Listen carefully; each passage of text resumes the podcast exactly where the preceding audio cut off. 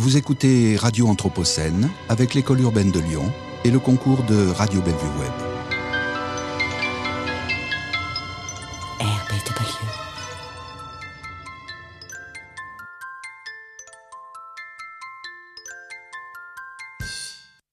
Quart d'heure culture. Quart d'heure culture. Quart d'heure culture. nous avons ici un des chefs-d'œuvre de l'art abstrait de notre époque. Oui, sans l'ombre d'un doute.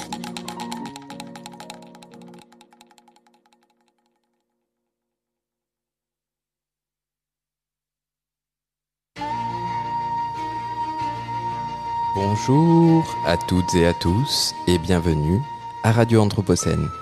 Aujourd'hui est une journée particulière car nous nous trouvons à la galerie Descours, 44 rue Auguste Comte, pour l'exposition de bureaux du collectif Frigo Co, nos partenaires avec qui on travaille, avec l'assistance de Radio Bellevue Web et l'école urbaine de Lyon.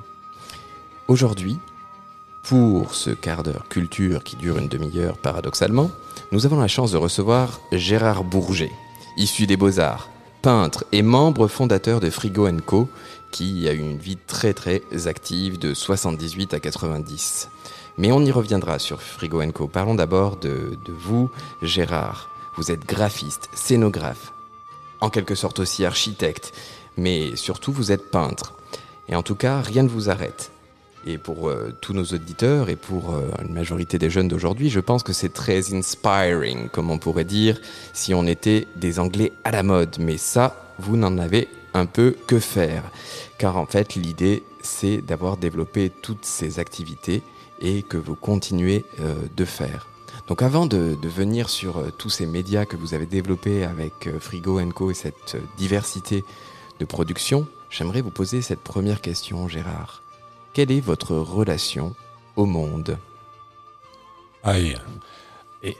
Ma relation au monde, elle, commence très jeune dans mon esprit et j'y pense toujours. J'essaye de pas trop m'éloigner euh, éventuellement de ce qu'on appelle les rêves euh, de jeunesse ou d'enfance.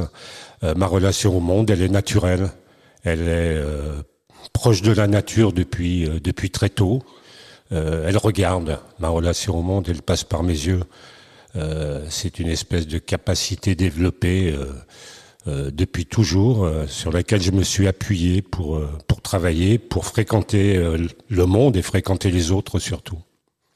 Alors Frigo Co, si on peut venir sur, euh, commencer par cette aventure, parce que je pense que pour nos auditeurs, il est primordial de revenir sur cette aventure. Donc c'était un lieu, une ancienne fromagerie à Lyon-Guillotière qui a été ouverte en 78 avec euh, Gérard Couty. Et ensuite, vous avez très vite été euh, rejoint par toute une équipe dont euh, Alain Garland, ensuite rejoint par Mike Hens, Charles Pic, Serge Boissard, Robert Lapassade, Marie-Christine Vernet, Christian Van der Broek et euh, Rotrand Pape, si je me trompe pas, et une grande, grande diversité d'artistes en tout cas. Oui, des rencontres. C'était des rencontres. Donc aussi, ce lieu, c'était un laboratoire, comme vous le dites, de forme, un espace multimédia, une galerie vidéo, un lieu d'exposition et de spectacle. Il y avait des ateliers, des résidences d'artistes.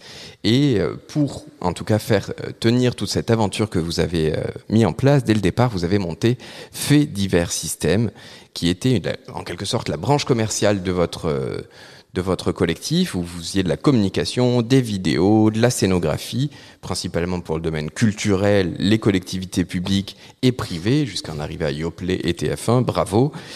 Et euh, autour de tout cela, moi j'aimerais revenir sur, sur quelques projets que vous avez euh, mis en place avant de parler de votre pro- propre peinture. Parce qu'ici, euh, nous sommes à Radio Anthropocène. Et en regardant les productions euh, que vous avez exposées, notamment au MAC en 2017, j'ai quelques œuvres que j'aimerais en, tout cas discuter avec vous. Et notamment, partons de celle de Benny Efra et de Frigo, qui a été fait en 1983 sur Arara Express 2034. Parce que 2034, pour nous, c'est dans 11 ans. Au moment où vous l'avez fait, c'était quelque chose qui était de la prospective. Donc, c'est finalement euh, une performance où des chevaux portent le poids de télé cathodique avec des films de migration euh, à l'intérieur. Donc, quel retour faites-vous sur cette vision ou ce, cette œuvre qui a été produite à l'époque autour des migrations humaines et animales? Quel retour en auriez-vous aujourd'hui? Je pense d'abord, je pense principalement à l'initiateur de ce projet qui est l'artiste Benny Efrat, qui est un artiste euh, américano-israélien euh, et qui était euh, très très axé dans son travail par les relations existantes dans cette région du monde à l'époque déjà où il avait il avait une volonté de bon il n'avait aucun doute sur l'incapacité qu'il aurait à changer le monde de cette région à l'époque mais il était un peu provocateur dans le par rapport à ce système mis en place entre le monde arabe et le monde israélien et le, le, territoire israélien plutôt. Et Beni Efrat était un, est toujours d'ailleurs, j'imagine, euh, un grand artiste euh, humaniste avec les caractéristiques particulières de son, euh, de ses origines. Et c'est lui qui a amené ce projet qui, qui a été soutenu par Thierry Raspail, d'ailleurs, à l'époque, qui avait le, qui, euh, qui était en train de monter euh, ce, qui qui allait devenir le musée d'art contemporain et qui se situait à l'époque euh, dans une partie du musée des beaux-arts à Lyon. Et euh, Benny est donc arrivé avec ce projet. Thierry a sauté dessus et c'est lui qui l'a, c'est lui qui l'a produit. Voilà. Et donc, ce que j'en garde, c'est effectivement, euh, quand on s'est rencontré avec Benny Efrat, on, on était dans les mêmes perspectives et on, l'avait rencontré d'ailleurs euh, par rapport au festival d'art performance que, que dont s'occupaient Orlan et Besacier à l'époque. Euh, et Benny, euh, on s'est tout de suite entendu. On a fait une exposition dans le frigo qui a voyagé dans d'autres dans d'autres lieux en, France à l'époque. Et puis ensuite le projet euh, des chevaux qui se promènent dans la ville. Effectivement, il y avait une quantité, je sais plus, je dirais, il y en avait peut-être une dizaine ou ou proche. Et le dernier cheval portait un groupe électrogène qui alimentait les, les moniteurs. Enfin non, les moniteurs, c'était pas des moniteurs à l'époque, c'était des gros machins, euh, euh, des gros comme des télés quoi, qui pesaient une tonne. On avait euh, fabriqué un système pour les supporter et sur le dos des chevaux.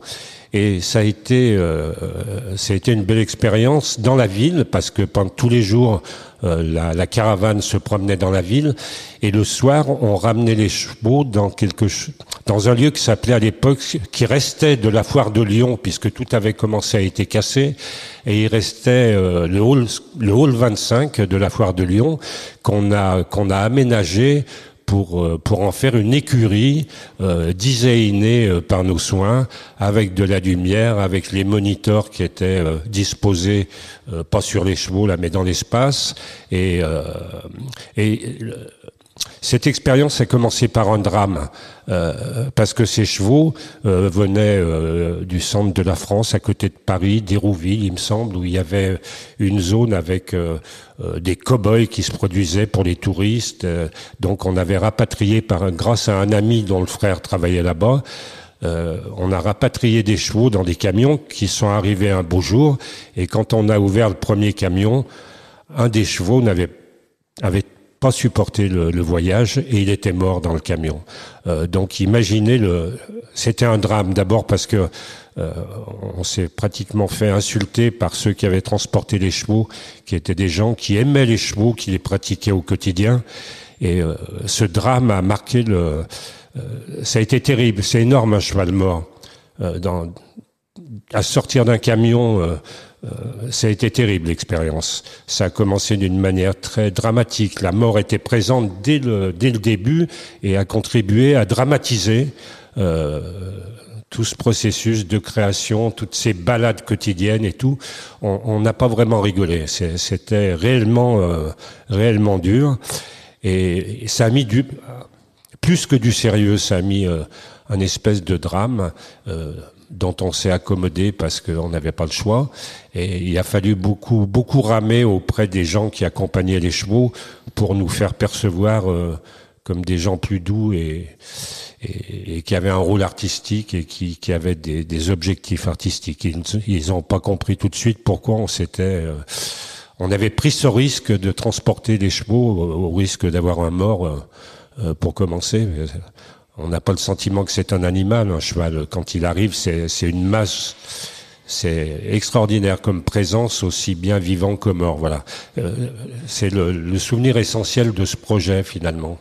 Et un souvenir non des moindres, car parler lors d'aujourd'hui des migrations humaines et animales et le transport, que ce soit des chevaux ou d'autres animaux, c'est finalement un des enjeux euh, majeurs et une question à l'heure de l'Anthropocène, évidemment.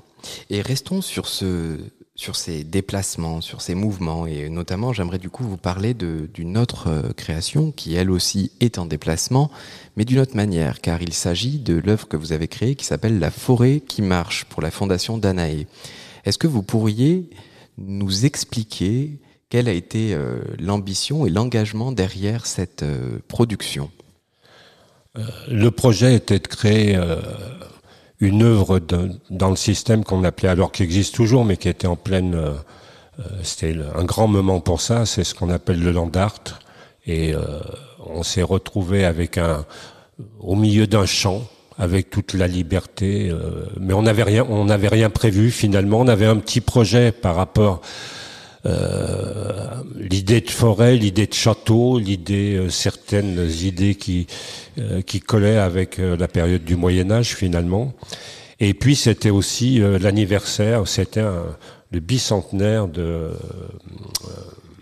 de la Bastille et du 14 juillet 1789, puisqu'on était en 1989 et le 14 juillet, on avait le projet de, on a créé une forêt finalement pour lui mettre le feu, puisqu'on avait prévu, on avait prévu à la fin de mettre le feu à cette forêt et on l'a fait. Et pour la construire, pour la créer, euh, l'idée nous est venue euh, quand on est arrivé, on a commencé à, on n'avait rien prévu. Enfin, on avait quelques idées, notamment ces idées de forêt, mais euh, on savait pas comment on allait faire. C'est souvent le cas. C'était souvent le cas à l'époque avec Frigo. Euh, on créait avec ce qu'on avait finalement. Et donc, quand on est arrivé à, dans ce bled qui s'appelle Pouilly, dans le centre de la France, une région de, une région de, de champs de blé, magnifique, euh, c'était ensoleillé, c'était le mois de juillet. Et on s'est promené dans la campagne, on, on, a été faire des petites randonnées par les chemins, on a découvert, on a découvert des, on s'est retrouvé dans des forêts finalement, et dans ces forêts, ce qui n'est pas le cas dans, dans, toutes les forêts en France, il y avait des lianes, mais une quantité, euh, une quantité pharaonique de, de, lianes dans les arbres. Et puis, euh, dans un coin particulier, on a trouvé euh, comme un, lieu de déchets, mais propre. Et il y avait des, des tas de, de euh, de, de, plaques noires dont on fait les toits en Savoie, par exemple. Euh, voilà. Et donc, euh, les têtes ont commencé à gamberger. Et on a fait des voyages en camion, en camionnette, sur les toits des voitures, pour ramener euh, des branches qu'on coupait pour ramener euh, des lianes mais une quantité faramineuse de, de, lianes. Ensuite, on a été, euh, je pense, dans un bricot, un magasin de bricolage du coin, puis on a acheté une, une grande quantité de tasseaux en bois qu'on a plantés dans le sol à espace régulier.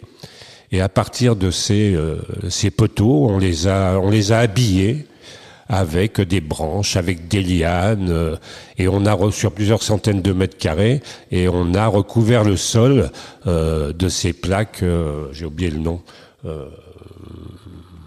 noires là. De, de la laune que vous disiez tout à l'heure. C'est ça. On a recouvert le sol de, de, façon très régulière et on a on a créé notre forêt comme ça. Et le, le soir du 14 juillet 1989 justement, euh, en même temps qu'un concert qui était donné par quelques musiciens qui, faisaient partie du groupe, ce qui n'est pas mon cas d'ailleurs, je le regrette de pas être musicien. Et on a mis le feu à la forêt. Et eh tout simplement. Une bonne idée de mettre le feu à la forêt au moment du bicentenaire de la Révolution. Encore une fois, on se rend compte que vos productions sont très proches également des, des rituels et de, de, notre relation finalement avec tout ce qui est euh, autre potentiellement.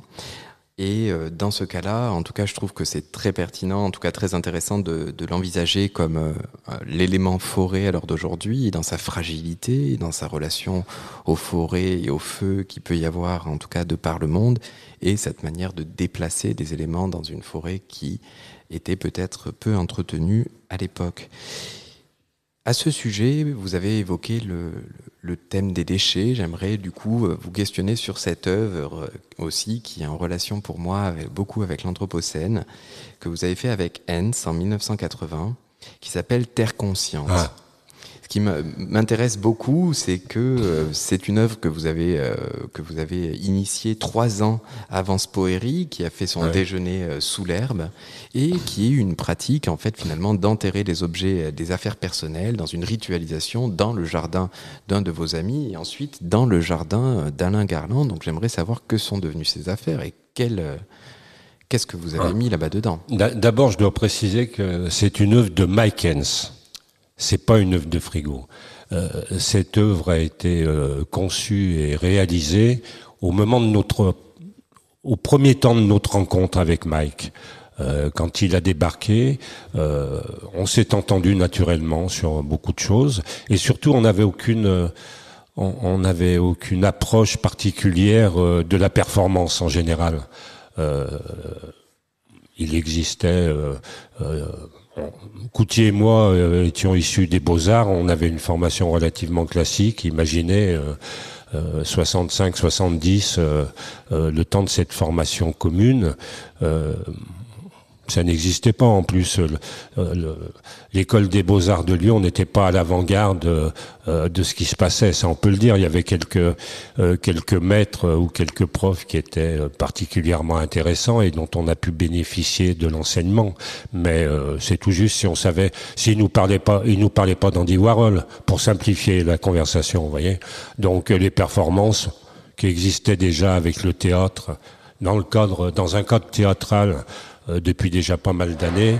Donc, quand on a rencontré Mike, on, on a découvert les performances. Euh, voilà. Et puis, au bout de, de quelques temps, il nous a signifié, il nous a demandé si on a, on connaissait pas un lieu parce qu'il aimerait bien. euh, à l'époque, il voulait euh, enterrer sa vie, tout simplement, euh, pour passer à autre chose d'une manière symbolique et rituelle.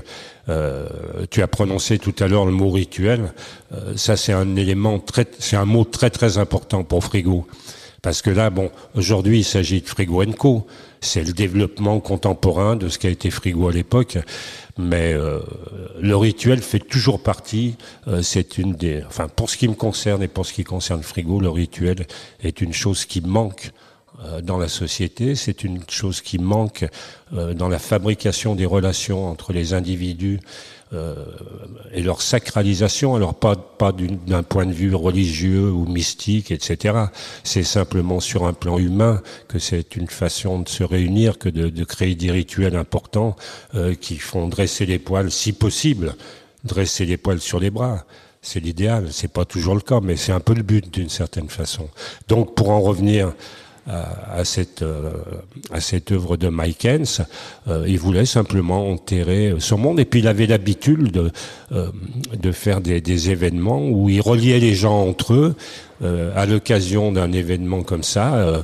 Par exemple, on l'a emmené chez un de mes amis qui est au bord du lac Léman, dans un, un petit village euh, qui s'appelle Ivoire. Euh, ce pote avait, avait un bout de terrain quelque part dans la campagne, à l'extérieur du village. Il a eu la gentillesse, bon, il était un peu branque lui-même, donc il a tout de suite compris que ça allait être rigolo. Et euh, on s'est retrouvé avec un bout de terrain. Et puis, tout simplement, c'est pour ça aussi que c'est pas une œuvre de frigo. On a laissé Mike Hens avec euh, du matériel de jardin, des pelles, des pioches. Et puis, euh, on est revenu à Lyon et on revenait de temps en temps le voir au fur et à mesure de l'évolution de son travail. Et là, au bout au bout d'une semaine, il avait déjà creusé un immense, un immense trou, euh, vraiment, mais en se levant, comme un travail, c'est-à-dire qu'il se levait le matin tôt, euh, il se mettait au travail, il creusait, il déblayait la terre, et il a fait un trou comme ça sur une semaine ou deux, je me souviens pas. Et ça, euh, ça a généré beaucoup de beaucoup d'intérêt pour le pour les habitants de ce de ce petit coin du monde là-bas. Euh, et tout d'un coup, euh, tous, les, tous les habitants du village se sont mis à regarder ça. Il- notre nous, euh, c'était un dingue pour eux. Quoi. Donc tout le monde venait le voir, et puis lui, euh, qui sait très bien s'adapter à toutes les situations, euh, il leur payait à boire, et puis il est devenu très sympathique pour tout le monde.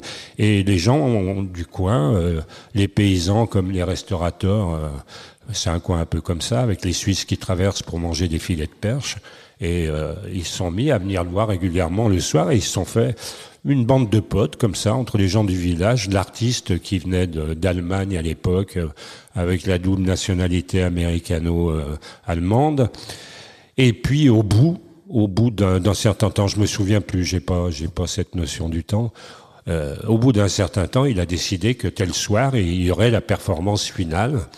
Et donc, il a fait venir toute sa vie passée, et il a fait venir également euh, un piano. Il a, déposé au fond, du trou un piano avec tout son merdier autour, toute sa vie, ses sapes, ses, ses dossiers, ses cahiers. euh, je me souviens plus, énormément de choses. Et puis euh, il a fait un concert, euh, il a fait un concert de piano avec tous les gens du coin, avec tous les tous les gens du bled qui étaient autour. euh, et puis voilà, avec avec bien à boire, à manger. et ça s'est fini. Tout le monde a pris des pelles et des pioches pour refermer le trou et remettre la terre dans le trou et enterrer enterrer sa vie passée. Et qu'est-ce qui est devenu ce- cette euh, tombe? Ben, euh, personne va prier dessus, malheureusement, mais euh, elle existe, on sait où elle est. euh, Aujourd'hui, euh, on n'y est pas retourné depuis très très longtemps, mais bah, il n'y a rien. La nature a repris ses droits à cet endroit-là comme ailleurs, voilà. Eh bien, à y voir, la nature a repris ses droits, comme vous le dites.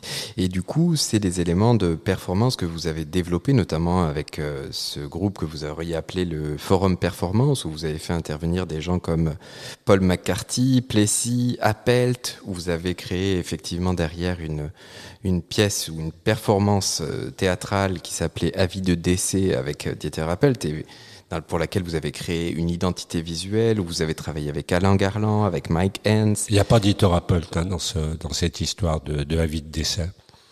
Ah ben alors dites-nous. Ah non, ça c'est un c'est un projet euh, de- frigo qui initialement, de par la rencontre qu'on avait faite avec Alain Garland et d'autres comédiens du coin, euh, on avait le, projet de faire quelque chose qui ressemblerait un peu au départ à du théâtre. Voilà. Et puis, euh, grâce à la présence de Mike Hens et puis à notre goût qui commençait à évoluer vers ça, euh, c'est devenu une immense performance théâtrale. euh, mais un peu un peu plus loin du, du théâtre que de la performance. Et puis c'est devenu un- un- une œuvre culte de frigo, je dirais. C'était la première grande chose qu'on a proposée à l'intérieur de, du frigo, de la pièce qu'on appelait le frigo, qui était le le frigo, c'était l'ensemble, mais c'était aussi une pièce particulière qui était une ancienne euh, une ancienne chambre froide d'une de la fromagerie qu'on avait repris et donc euh, c'est un c'est un texte de Werner Müller euh, qui parle du suicide de sa femme qui est particulièrement plombant euh, où on a essayé de jouer au premier degré des éléments qui décrivait euh, dans dans sa pièce c'est-à-dire euh, le nord de l'Europe, euh, le froid, la neige, la terre, euh, toutes les choses qui font un peu frémir dans la nature. Et euh, on en a fait une œuvre, euh, la première grande œuvre avec des guillemets euh, euh, de frigo. Voilà. Et effectivement, tout ce qui est encore une fois la performance en dehors des cadres conventionnels, on va dire, des, des institutions culturelles, en dehors des espaces connus, c'est-à-dire que vous travaillez aussi en, dans les villages, dans l'espace public, dans la rue. Frigo a toujours été cet élément transmédia, mais aussi transspatial, si je peux me permettre en tout cas, sur la manière d'aborder euh, le, le- le- la production artistique qui avait Oui. tout autour de votre euh, travail. Et euh, j'aimerais du coup juste vous parler d'un dernier projet avant de parler d'aujourd'hui. C'est euh, Minus Delta T, hein, qui est euh, une pierre qui a voyagé de, de Stonehenge au Gange, où là vraiment on rentre dans votre euh, réseau qui était un grand réseau européen jusqu'à un réseau asia- euh, asiatique, hein, l'Inde. Donc euh, ce projet est vraiment un déplacement d'une d'une pierre que vous avez pris à Stonehenge et que vous avez déplacée Oui. Jusqu'à lignes. Là, il y, a- il y a aussi un, Avec un nombre d'acteurs. euh, un point euh, à, à mettre en avant, c'est que quand on a rencontré Mike Hens, euh, Mike avait son propre groupe déjà en Allemagne qui s'appelait Minus Delta T. Et quand il nous a rejoints, au bout de quelques temps, on a commencé à échanger un peu plus sérieusement. Et donc, une personne de frigo qui était Gérard Couty est passée dans le groupe euh, Minus Delta T. Et une personne de Minus Delta T, c'est-à-dire Mike Hens, est passée dans le groupe Frigo. Et à partir de là, l'échange a été un peu plus structuré, on va dire. Ensuite, euh, euh, le projet Bangkok est un projet de Minus Delta T au départ, avec des subventions qu'ils avaient, qu'ils ont trouvées eux-mêmes, qui n'étaient pas de notre source à nous. Donc le projet Minus Delta T, le projet Bangkok, c'était le transport d'une pierre de Stonehenge en Inde, en passant par Bangkok, etc., etc. Et euh, le, le- le- truc rigolo et euh, qui fait partie de ce que nous on appelle euh, depuis cette époque-là la média mystique, euh, c'est que Stonehenge, tout le monde s'est imaginé qu'on avait été tiré une pierre sur le site, sur le site de Stonehenge, voilà. Alors que non. Mais ça avait été choisi en fonction de ça, pour créer cette ambiguïté et puis en jouer d'une certaine manière. Donc euh, cette pierre, elle vient d'une carrière, tout simplement d'une carrière euh, de, où on retire de la pierre pour construire des maisons. euh, et c'est une énorme pierre qui a été transportée sur un camion qui a été bricolé par le groupe euh, et qui, qui s'est transporté jusqu'en Inde, euh, avec aussi un, un coffre-fort qui était rempli d'éléments, un peu comme dans les films de science-fiction qu'on a pu voir, euh, d'éléments à découvrir euh, des siècles après, euh, qui a été enterré au Népal ou un truc comme ça.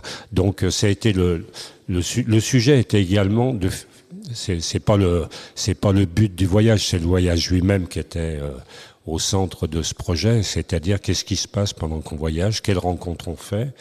Euh, c'était la période où il y avait la guerre au Liban. C'était donc euh, euh, le camion a traversé des zones dangereuses également, a rencontré énormément de populations qui étaient dans une autre situation que celle d'avoir envie de voir passer des artistes avec des projets. vous voyez, la réalité des pays traversés.